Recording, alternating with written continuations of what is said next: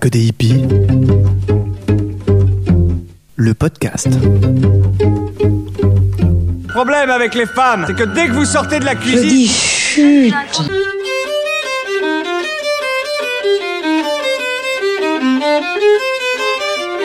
regarde-moi ça, espèce de hippie de merde.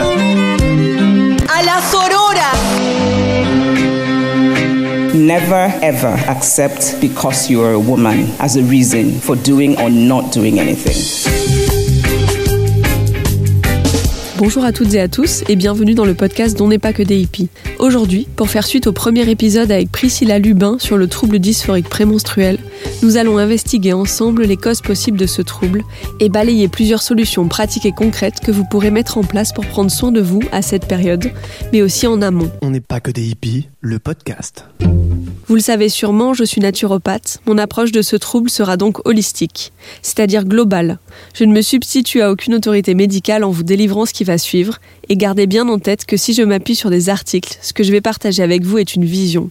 Vous avez le droit de ne pas être d'accord, de remettre des choses en question et de faire vos recherches. C'est même nécessaire quand on est dans une démarche de reprise de pouvoir sur sa santé, parce que c'est bien de ça que nous allons parler. Ceux et celles qui me connaissent savent que je m'intéresse de près au cycle menstruel. Mais qu'est-ce qui m'intéresse au juste là-dedans? C'est pas tant la magie du jeu hormonal, ni le fait incroyable que la fabrication d'un bébé se passe à cet endroit, même si entre nous ça reste incroyable. Ce n'est pas non plus le fait que ce serait le cycle menstruel qui fasse de nous des femmes. Je ne le pense pas. Toutes les femmes n'ont pas leurs règles et toutes les personnes qui ont leurs règles ne sont pas des femmes. Alors c'est quoi qui me passionne? Je crois que mon côté justicière et revendicatrice prend le dessus quand on parle de ce sujet. Parce qu'on nous a privés de notre pouvoir si longtemps, parce qu'on nous a fait croire et que l'on continue de le faire que notre sang est sale, que nos sautes d'humeur font de nous des hystériques, que nos douleurs sont dans notre tête, qu'il n'y a pas de solution puisque en tant que femme, on est là pour souffrir. Enfanter dans la douleur, souffrir pour être belle, souffrir à l'ovulation, les 15 jours avant nos règles et puis si on a touché le gros lot, avoir une endométriose et souffrir le martyr en même temps qu'on se vide de notre sang pendant 3 à 7 jours, nous laissant grosso modo une semaine de répit dans le mois, si on a la chance d'avoir un cycle dans les clous. Mais s'il est court alors, quel répit ça nous laisse? Et puisque l'on continue également à nier que des personnes trans puissent souffrir de syndrome prémenstruel, de même que certains textes et articles remettent en question l'existence même de ces troubles, invoquant une construction culturelle de la chose, une invisibilisation de plus. C'est pas comme si on n'avait pas l'habitude. Je ne souffre pas personnellement du trouble dysphorique prémenstruel, le sujet que nous allons aborder dans cet épisode. Je ne souffre même pas particulièrement de mes syndromes prémenstruels, même si j'en ai, ni de douleur pendant mes règles. Et je me considère comme chanceuse, alors que la normalité, ce serait pas l'absence de souffrance On nous fait croire l'exact contraire depuis toujours. Certaines femmes choisissent l'hystérectomie à 20 ans parce qu'elles souffrent plus que ce qui est supportable, parce qu'on met 6 à 10 ans à diagnostiquer une endométriose, et qu'à ce jour on n'a toujours pas de traitement efficace et satisfaisant ni pour la guérir, ni pour la gérer. Parce qu'on aime à nous faire croire que les coups de déprime d'avant-règle, les moments où l'on remet tout en question, où l'on se trouve moche et bête comme nos pieds, où une mélancolie inexplicable nous entraîne, où l'on pleure devant une pub pour yaourt, on aime à nous faire croire que tout ça c'est soit dans notre tête, soit qu'il n'y a pas de lien avec notre cycle, soit que ça fait de nous des êtres instables. Stop Je dis stop Le cycle menstruel est un jeu hormonal complexe, mettant en jeu le cerveau, les ovaires, l'utérus, le sang, les glandes surrénales et étant influencé par des éléments extérieurs comme le stress, l'alimentation, la pollution, etc., etc. Il semblerait par ailleurs que des traitements hormonaux chez les personnes trans mettent en marche un cycle et des syndromes prémenstruels, malgré l'absence d'ovaires, d'utérus et sans écoulement de sang, mettant en place un cycle hormonal, comme on pourrait l'appeler plus justement, à la place de cycle menstruel. Mes recherches m'ont d'une part amené à voir que les recherches scientifiques ne se bousculent pas vraiment au portillon, même s'il y en a bien sûr, et qu'elles sont très cis-centrées, c'est-à-dire qu'elles prennent en compte seulement les femmes assignées femmes à la naissance, et que nombre d'articles de presse avancent encore que les causes des syndromes prémenstruels sont idiopathiques, c'est-à-dire inconnues. Mais la réalité est tellement plus complexe que ça. Déjà parce que chaque personne est unique, avec ses traumas, son histoire, son hygiène de vie, son terrain. Ensuite parce qu'il n'y a pas une cause mais bien plusieurs. Et en fait il y en a plein. On passe d'une mauvaise balance hormonale à un intestin poreux, d'un foie encrassé à une alimentation pro-inflammatoire, d'un état de stress permanent à une sédentarité délétère. C'est ça qui fait la complexité du sujet. Chaque personne a sa ou ses causes et son ou ses symptômes. C'est pas simple, mais j'ai compris. Voilà pourquoi ce sujet m'intéresse autant. Parce qu'ils n'intéressent pas assez le corps médical alors qu'ils touchent, pour les syndromes prémenstruels dans leur ensemble, entre 12,2% et 98,2% des personnes ayant un cycle hormonal. Et ces chiffres montrent bien à quel point les études ne sont pas d'accord entre elles. Mais 12,2%. Vous vous foutez de moi? Avant de parler plus concrètement du trouble dysphorique prémenstruel, voilà ce que je veux vous dire. La souffrance, qu'elle soit psychique ou physique, n'est ni normale ni naturelle. C'est votre corps qui fait ce qu'il peut pour pallier à un manque ou un surplus de quelque chose, et ça se traduit comme ça chez vous. Il existe un peu plus de 150 syndromes prémenstruels, et même si le vôtre n'est pas dans la liste, tant qu'il est là tous les mois ou quasi tous les mois et soulagé par l'arrivée des règles, c'en est un. La deuxième chose, c'est que si vous souffrez, ne laissez personne vous dire le contraire ou vous faire croire que c'est dans votre tête. Vous savez mieux que personne ce qu'il se passe dans votre corps ou dans votre tête, même si vous ne le comprenez pas forcément. Ce qui va suivre, c'est le reflet de mes recherches, de mon travail, de mes réflexions, de mes lectures, de mes discussions avec des personnes concernées. Je crois sincèrement que ce sujet mérite d'être porté à l'attention du plus grand nombre pour un meilleur diagnostic, une prise en charge faite avec discernement, holistique et efficace, mais aussi, et peut-être en première intention, pour que des personnes concernées sachent qu'elles ne sont ni seules à ressentir ça, ni folles. Je ne me substitue à aucune figure maîtresse du monde médical, vous l'avez bien compris. Je vous livre une vision que vous êtes libre de prendre ou non, et comme de bien entendu, si vous souffrez d'un TDPM, ce n'est pas en un podcast que tout va se régler, et cela nécessite une prise en charge globale. Mais ça vous permettra aussi de trouver des pistes de compréhension et des actions à mettre en place rapidement. Priscilla nous a parlé de son trouble dysphorique prémenstruel. Si vous ne l'avez pas encore écouté, je vous le conseille, elle partage avec nous sa vie avec ce trouble, mais aussi les solutions qu'elle a trouvées pour s'aider ainsi que son cheminement pour y arriver. Le trouble dysphorique prémenstruel, c'est donc une sorte de SPM puissance 1000 sur le plan psychologique notamment. Envie suicidaire ou tentative de suicide, état dépressif grave, sentiment de nullité et d'inutilité, perte totale d'intérêt pour les choses du quotidien, comme les SPM, ce trouble peut apparaître dès l'ovulation et disparaît normalement à l'arrivée des règles. Il semblerait cependant qu'il puisse mettre encore quelques jours à disparaître totalement. La personne atteinte passe alors d'un état de léthargie totale ou de profonde détresse psychique à son état normal, pendant lequel elle peut de nouveau travailler, avoir une vie sociale, faire face au quotidien. Au TDPM s'ajoute l'incompréhension des proches du monde du travail, la culpabilité de ne pas pouvoir faire et de subir, la détresse psychologique, le brouillard dans lequel la personne est plongée et ainsi que la fatigue. Le problème, c'est que ce trouble est mal connu et mal diagnostiqué, souvent confondu avec de la bipolarité, de la schizophrénie ou alors un état dépressif, bien sûr. L'une des premières prises en charge proposées d'ailleurs est la prise d'antidépresseurs, souvent nécessaire tant la détresse est grande. Mais en vrai, qu'est-ce qu'on fait pour le terrain? Qu'est-ce qu'on fait pour rétablir l'équilibre? Et d'ailleurs, d'où vient le TDPM Comme pour les SPM, il n'y a pas une réponse mais bien plusieurs. Le TDPM, il pourrait être dû à une réponse anormale du cerveau aux fluctuations normales d'hormones, pouvant déboucher sur une déficience de sérotonine. Il pourrait être aussi dû à des antécédents personnels de dépression postpartum, de troubles de l'humeur ou de dépression, à des traumatismes non résolus, dits ou conscientisés, à une problématique liée à l'absence de maternité désirée, à une insatisfaction profonde concernant sa vie, son travail, son lieu de vie, son quotidien, son entourage, sa relation à l'autre. Ça pourrait être aggravé aussi par une carence en vitamine B6, en vitamine D et en calcium. En 2018, un article est paru dans le Medical News Today dans lequel il est avancé qu'une baisse de la concentration en sérotonine serait la cause des SPM et des TDPM. Pour terminer, l'histoire familiale, le stress chronique et un facteur déclenchant comme une rupture, un deuil, une perte d'emploi seraient des facteurs aggravants. Les symptômes semblent également augmenter lors de la périménopause, période où les fluctuations hormonales deviennent plus anarchiques. Tout ça sont des pistes d'investigation qui vous parleront ou non. Vous trouverez les références des articles et études sur lesquels je me suis appuyée en description du podcast. Et maintenant, que vais-je faire? En vrai, qu'est-ce qu'on fait? Qu'est-ce qu'on peut mettre en place dès maintenant pour s'aider? Il peut y avoir deux stratégies, une à long terme pour travailler sur son terrain et une à court terme pour travailler dans l'urgence.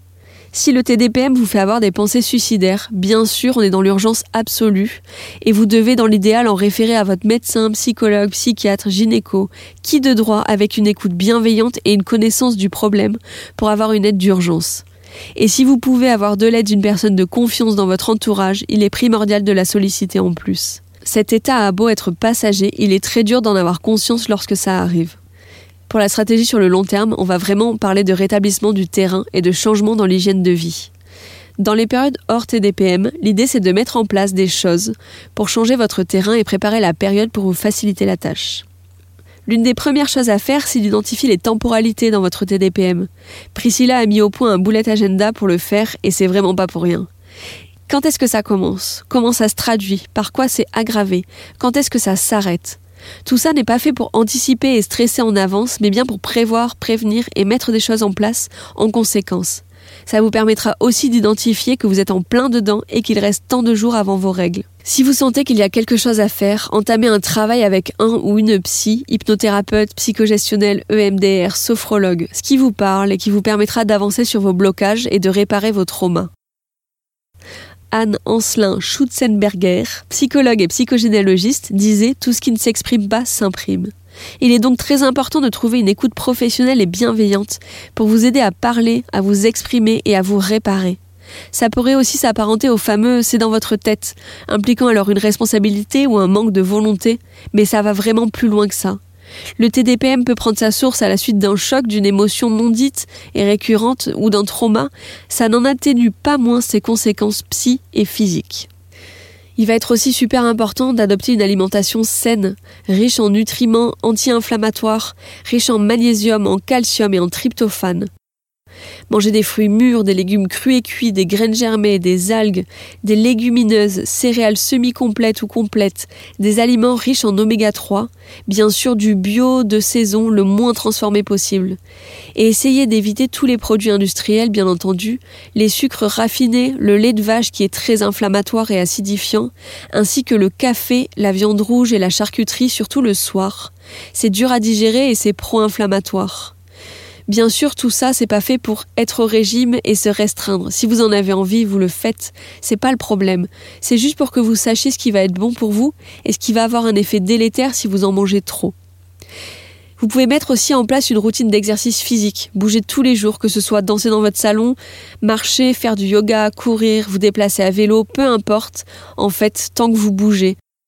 Le mouvement, c'est la vie. Et vous verrez que si vous arrivez à mettre en place une routine quotidienne, ça vous fera énormément de bien, tant au niveau physique qu'aussi sur le stress et sur les émotions. Travaillez aussi sur ce fameux stress et votre anxiété. Vous pouvez faire des exercices respiratoires comme la cohérence cardiaque, la méditation, le yoga. Vous pouvez aussi pratiquer l'écriture, développer votre côté artistique. Mais j'adore l'abstrait. Mais j'adore Et travailler sur votre vision des choses et votre détachement par rapport aux événements ou aux relations. Ce que je vous conseille, c'est aussi d'éviter de planifier des choses pendant ce TDPM. Vous savez d'avance que ce sera avec beaucoup de difficultés, tant que ça ne va pas mieux. Évitez du coup de prévoir peut-être un entretien d'embauche ou une grosse soirée. Bon, même si là on est confiné et que ça va être compliqué. Profitez de vos moments hors TDPM pour le faire, d'où l'utilité de suivre et d'écrire tout sur votre cycle. Priscilla en a parlé, ça me paraît tellement important. Évitez de profiter des moments hors TDPM pour rattraper le temps et courir partout. Même si c'est très tentant et complètement compréhensible, c'est juste épuisant et il se peut que ça n'aide pas votre TDPM à s'apaiser. Vous avez toujours besoin de prendre soin de vous, de vous reposer et de prendre du temps pour vous, même si vous savez que pendant deux semaines vous serez beaucoup moins efficace. Vous économiser et prendre soin de vous quand ça va bien, ça vous évite aussi d'arriver en phase de TDPM déjà épuisé et éprouvé moralement et physiquement. Un autre conseil, ça serait de prendre le temps pour faire la liste des personnes ressources vers lesquelles vous pouvez vous tourner en toute sécurité quand vous êtes en phase de TDPM. Je vous conseillerais aussi de faire la liste de toutes les choses qui vous font du bien, absolument tout, même les toutes petites choses, pour pouvoir venir piocher dedans sans réfléchir quand vous en aurez besoin. Si vous en avez envie, vous pouvez aussi dresser la liste de vos qualités, de vos rêves, de ce vers quoi vous voulez tendre, pour pouvoir la lire en temps voulu et vous permettre de voir plus loin, de garder le cap. Vous pouvez aussi vous écrire une lettre à lire en temps de crise, dans laquelle vous vous rappelez de belles choses, ce que vous valez en vrai, ou vous vous dites des choses positives. Parce que qui mieux que vous sait ce dont vous avez besoin à ce moment. Concernant la stratégie à court terme, ce que je vous conseillerais, ça serait de vous tourner vers une ou plusieurs personnes ressources dans la fameuse liste, vous pouvez aussi piocher dans la liste des choses qui vous font du bien sans réfléchir. Ça peut être regarder une série, manger des chouquettes, écrire, danser, prendre un bain, faire un câlin à un arbre, pleurer, peu importe, c'est votre liste à vous. Ça va être super important de ne pas vous juger. Vous êtes déjà assez en difficulté comme ça, c'est pas la peine de rajouter de la culpabilité, vous faites comme vous pouvez.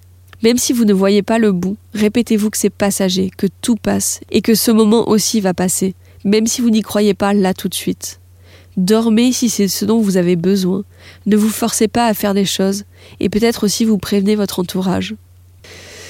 Voilà, c'est quelques pistes pour prendre soin de vous en temps de TDPM. Vous avez sûrement trouvé plein de choses à mettre en place de votre côté. N'hésitez pas à en parler et vous pouvez me taguer par exemple sur Instagram pour que je puisse les partager. L'entraide est primordiale dans ces moments-là. J'espère que vous trouverez dans tout ce que je vous ai dit de quoi vous alimenter, nourrir vos réflexions et vous aider à avancer. Rien ne remplace un vrai rendez-vous avec un ou une professionnelle à l'écoute et compétente sur le sujet, mais vous pouvez aussi mettre en place des choses de votre côté. Comme promis, je réponds à une de vos questions. Aujourd'hui, on m'en a posé finalement deux, mais c'était la même personne, alors je vais répondre aux deux. La première, c'est comment faire diagnostiquer son TDPM, et la deuxième, c'est la différence avec la cyclothymie. Dans un premier temps, pour se faire diagnostiquer, le plus important, en fait, ça va être de trouver un ou une gynéco, sage-femme ou médecin qui est au courant de ce trouble, qui y croit et qui est formé dessus. Et comment le ou la trouver? Je pense que le plus simple, c'est de poser la question directement à la prise de rendez-vous au téléphone. Vous saurez très bien qui vous avez en face. Ce sera à lui ou elle ensuite de vous poser des questions adéquates pour distinguer ce trouble d'autres affections. Et comment faire la différence avec la cyclothymie À mon sens, il y a deux différences majeures qui peuvent vous mettre ou vous éloigner de la piste du TDPM. Le trouble dysphorique prémenstruel, il a une temporalité bien particulière qui peut aller de l'ovulation jusqu'au premier jour des règles, à tous ou quasi tous les cycles. L'observation et la prise de notes sera alors importante pour savoir si ça revient tous les mois. Et le TDPM, il fait pas alterner des phases d'euphorie et des périodes dépressives. Si la partie dépressive c'est un dénominateur commun, le TDPM il s'arrête au premier jour des règles ou quelques jours après. Et vous passez pas ensuite dans une phase d'euphorie. Vous retrouvez juste votre état normal en temps normal. Même si vous essayez de compenser le temps perdu en étant dans l'hyperactivité, c'est pas de l'euphorie. Merci d'avoir écouté cet épisode, j'espère vraiment qu'il vous aura plu. Si c'est le cas, n'hésitez pas à le partager et à en parler sur les réseaux sociaux en me taguant avec le pas que des hippies. Vous trouverez des liens d'articles et de ressources pour aller plus loin dans le descriptif du podcast. Et on se retrouve début décembre pour parler alimentation, santé et crudivorisme avec Marie-France Faré, qui est chef, autrice et professeure de yoga. En attendant, prenez soin de vous et à bientôt dans vos oreilles. Empieza el matriarcado.